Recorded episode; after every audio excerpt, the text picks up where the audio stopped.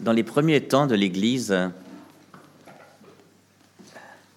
vous, imaginez bien que au moment où les persécutions ont démarré à Jérusalem, les chrétiens débutants n'ont pas eu le temps de se faire un catéchisme de l'Église catholique pour savoir qu'est-ce qu'il faut faire, euh, comment baptiser les gens, etc.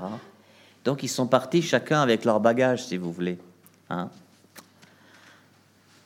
Et concernant le baptême, euh, ce qu'on sait par les, rares documents du tout premier siècle, mais qui commencent à arriver à partir du deuxième, euh, ce qu'on sait, c'est que certains pratiquaient un baptême au nom de Jésus, sans aucune référence explicite au Saint-Esprit, et d'autres pratiquaient un baptême qui consistait à immerger les gens dans le Saint-Esprit. Le baptême n'était pas tout de suite au nom du Père et du Fils et du Saint-Esprit, comme, Jésus l'a enseigné. Ils n'ont pas tout de suite cru que c'était comme ça qu'il fallait faire ou dire. En tout cas, pour ce qui nous intéresse là, c'est qu'il y avait donc des gens qui avaient reçu un baptême sans avoir entendu parler du Saint-Esprit explicitement. Voilà. Alors ici, c'est des Samaritains, mais vous rappelez aussi que dans le livre des Actes, au chapitre 16, il y a, euh, je crois, l'église d'Éphèse, euh, qui, pareillement, euh, ne connaissait pas le Saint-Esprit. Les, frères avaient été baptisés, mais ils n'avaient pas été enseignés sur le Saint-Esprit. En tout cas, par, partout où passe Pierre, partout où passe Jean, partout où passe Paul, ils, eux, ils rectifient en disant attention, Attention, c'est dans le Saint-Esprit qu'il faut baptiser. Donc il complète. Il complète. Voilà. Alors arrivé, ceux-ci prièrent pour les Samaritains afin qu'ils reçoivent le Saint-Esprit. Voyez? Ils étaient, seulement baptisés, ils étaient seulement baptisés au nom du Seigneur Jésus. C'est déjà pas mal hein, d'être baptisé au nom du Seigneur Jésus. Mais il voulait dire par là que c'est comme s'ils n'avaient pas reçu l'équipement pour vivre en Jésus-Christ, dans le nom duquel ils avaient été, ils avaient été baptisés. Pierre et Jean leur imposèrent les mains euh, afin qu'ils reçoivent le Saint-Esprit. C'est tout le sens de la Pentecôte, euh, de nous faire redécouvrir, nous qui baptisons les petits-enfants, que la vie chrétienne, c'est une vie dans le Saint-Esprit. Alors comment se préparer à la Pentecôte? Vous voyez bien que dans l'Évangile, euh, Jésus nous dit, eh bien je vais venir en vous, je viens vers vous. Nous allons habiter en vous. Vous êtes en moi et moi en vous. Le en vous, en vous, en vous indique un espace intérieur, un espace à l'intérieur de nous pour faire habiter, pour donner à habiter au Saint-Esprit, qu'il ait un lieu où habiter, qu'il ait de quoi habiter. Or, si on regarde le monde dans lequel nous sommes, oh, mais chaque époque a eu ses préoccupations et ses distractions, eh bien, nous sommes beaucoup plus euh, sollicités à, sortir de nous-mêmes qu'à entrer en nous-mêmes. Euh, c'est Paul VI, déjà dans les années 70, qui, qui exhortait les chrétiens, les catholiques, dans, dans une de ses exhortations, à cultiver l'intériorité pour se préparer à la Pentecôte. Impossible d'accueillir le Saint-Esprit sans lui offrir une place. Vous savez, parmi nos contemporains, et peut-être même parmi nos frères et sœurs en Église, il y en a beaucoup trop pour qui le mot intériorité ne signifie pas grand-chose. Au niveau de l'expérience, je veux dire. Tout le monde, en gros, comprend le sens du mot, mais une expérience d'intériorité. Qu'est-ce que tu vis? Qu'est-ce que tu sens? Qu'est-ce que le Saint-Esprit te dit dans ton cœur? C'est ça la question de l'intériorité. Hein. Comment tu parles à Dieu? Quelle est cette, cette pièce intérieure de ta maison dans laquelle tu te retires pour prier ton Père dans le secret? Donc il faut cultiver l'intériorité si on veut faire une expérience de Pentecôte. L'intériorité, ça suppose peut-être euh, déjà débrancher une certaine extériorité. Donc, par exemple, c'est n'est pas absolument nécessaire d'écouter les informations de France Info tous les quarts d'heure. Parce que d'un quart d'heure à l'autre, à moins qu'il y ait un tsunami qui tue 200 000 personnes en, une minute, eh bien, franchement, on n'apprendra rien de neuf.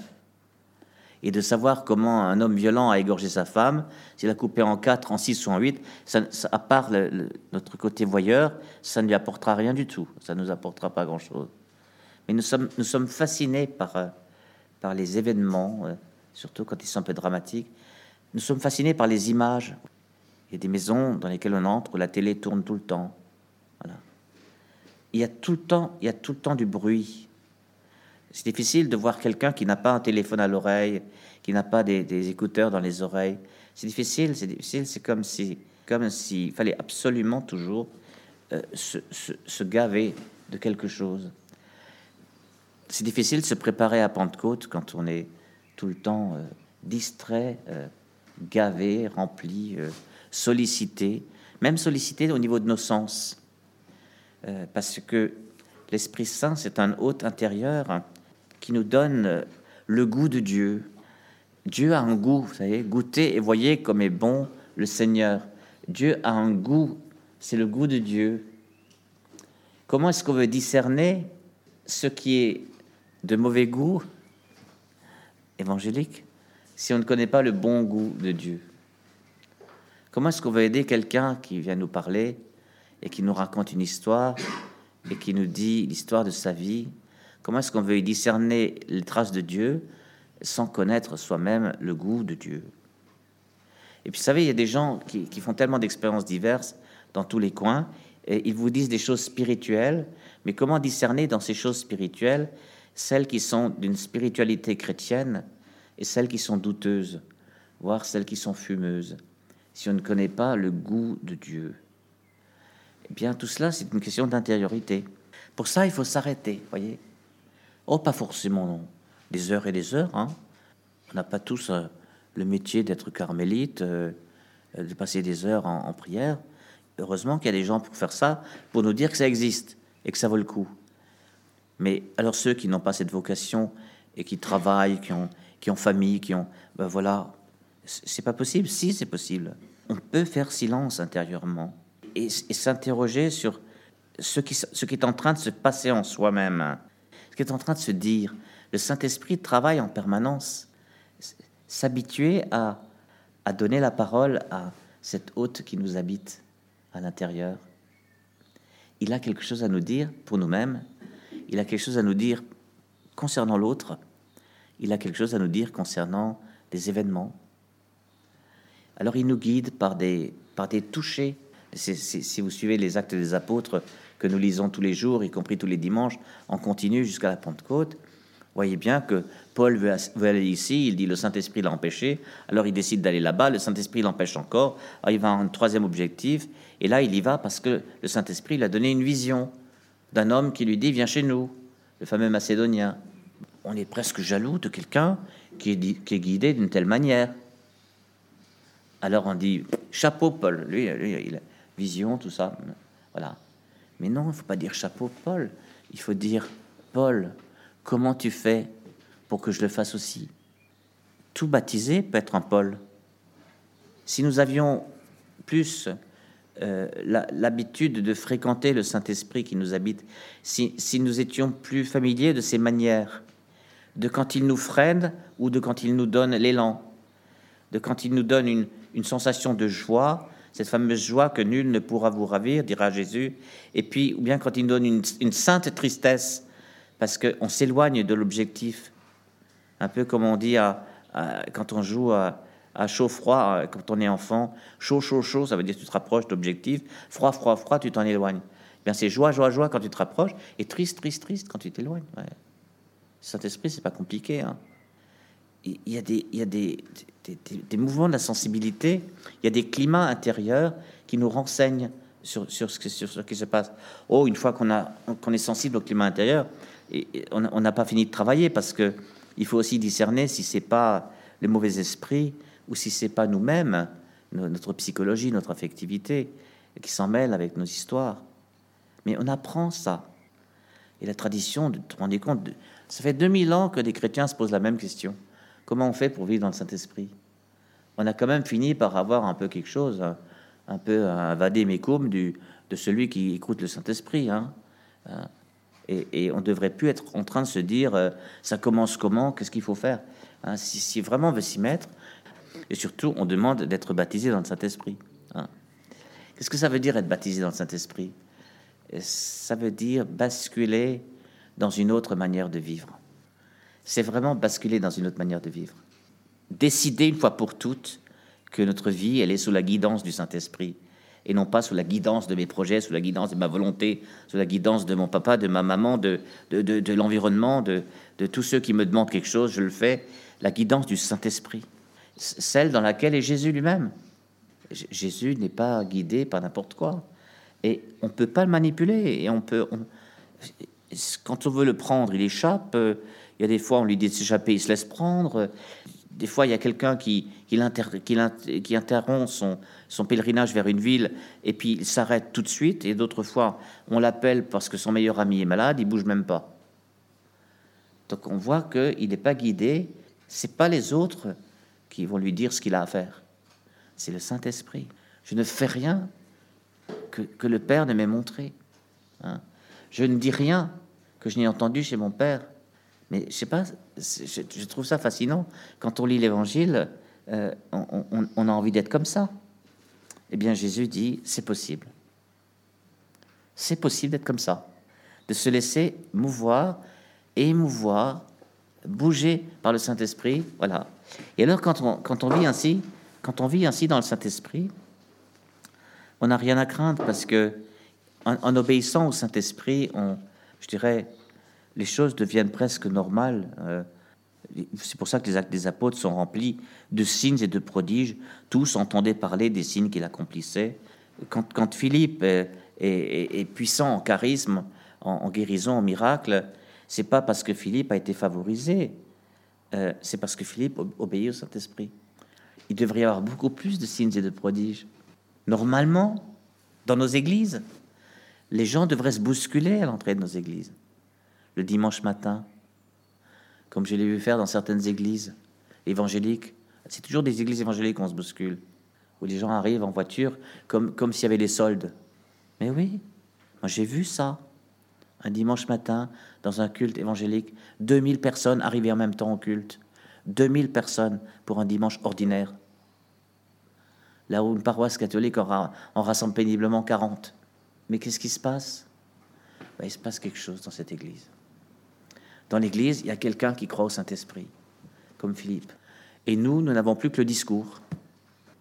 Nous disons que, nous y croyons, mais est-ce que nous y croyons concrètement?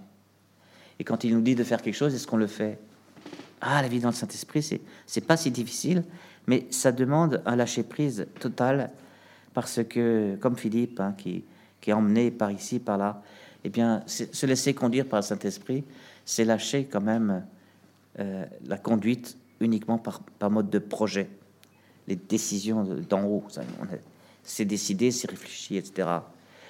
Il faut réfléchir et remettre le fruit de la réflexion au Saint-Esprit. Alors vous allez me dire, ça donne quoi? Eh ben, Je ne sais pas. L'intelligence seule, la rationalité, ça n'a aucun goût.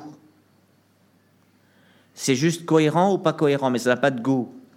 Mais la rationalité remise au Saint-Esprit, eh bien, on peut dire, tiens, cette solution-là, quand je, l'envisage, ça me donne de l'enthousiasme et de la joie.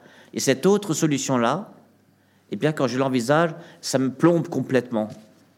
Ça y est, il y a du goût qui arrive. Ben ça, c'est apprendre à écouter le Saint-Esprit. Mais je vous assure, frères et sœurs, ça s'apprend. Donc ça existe, ne vous inquiétez pas, il y a des stages, des livres, des tout ce que vous voulez. Il faut juste le vouloir.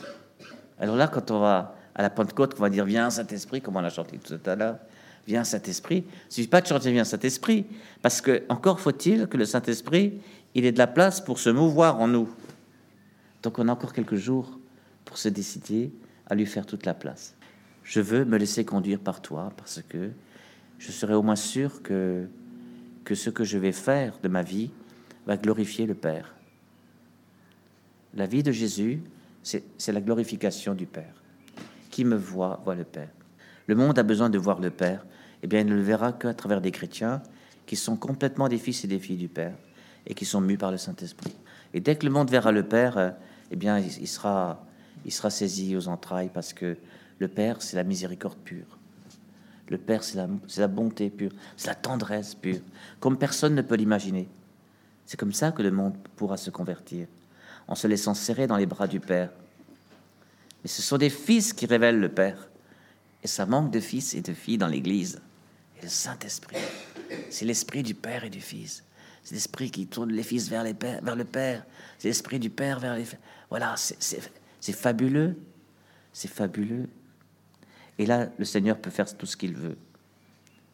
Hier, j'étais avec euh, les, charismatiques, catholiques, protestants, évangéliques et, même certains orthodoxes de Metz, de la ville de Metz. Eh bien, vraiment, j'étais avec mes frères et sœurs, j'étais avec mes amis. Je leur ai dit, euh, vous êtes mes amis parce que vous aimez le Saint-Esprit. J'aime ceux qui aiment le Saint-Esprit. J'essaye d'aimer aussi les autres. Hein. Non, j'aime aussi les autres, mais c'est pas pareil. Je, me sens euh, d'abord du peuple du Saint-Esprit, de l'Église du Saint-Esprit. C'est drôle de dire ça, parce que l'Église, normalement, c'est l'Église du Saint-Esprit. Et la vraie Église de Jésus-Christ, c'est l'Église du Saint-Esprit. Et dès qu'il n'y a plus de Saint-Esprit, eh bien, on est dans l'Église, euh, dans une Église faite de main d'homme. Euh, quelqu'un disait, un pasteur, un pasteur protestant disait il y a, il y a quelques dizaines d'années, euh, au début de l'Église, si le Saint-Esprit avait arrêté d'agir, 99% de, de l'Église se serait effondrée. Aujourd'hui, si le Saint-Esprit arrête de souffler, 99% de l'Église continue. Si on, changeait de nouveau un petit peu les proportions. Amen.